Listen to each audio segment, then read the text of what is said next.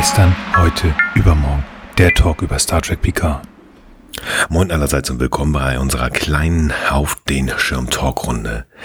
Diesmal ist leider keiner der beiden anderen mit dabei. Das hat aber auch seinen Grund, denn wie ihr es hört, ich bin ganz schön angeschlagen. Grund dafür ist tatsächlich, dass meine Tochter in die Krippe kommt und wie sich das gehört, hat sie leider, leider für sie, aber auch für uns direkt so einen schönen Krippenkeim mit nach Hause gebracht. Das heißt, meine komplette Familie liegt flach.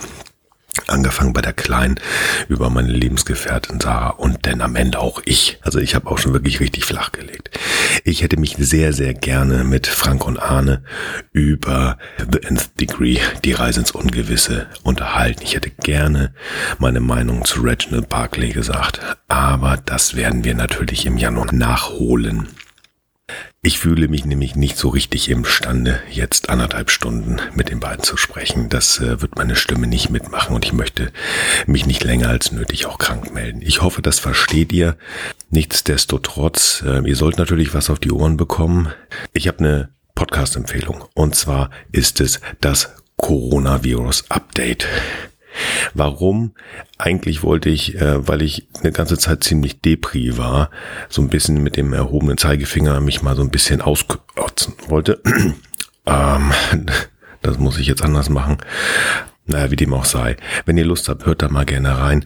Da ist die Professorin Sandra Ziesek und der Professor Christian Drosten, die so ein bisschen die Situation erklären um Corona etc. Und das ist halt kein Threema oder Instagram-Wissen, sondern das hat Hand und Fuß und das ist tatsächlich mal auch Wissenschaftstalk.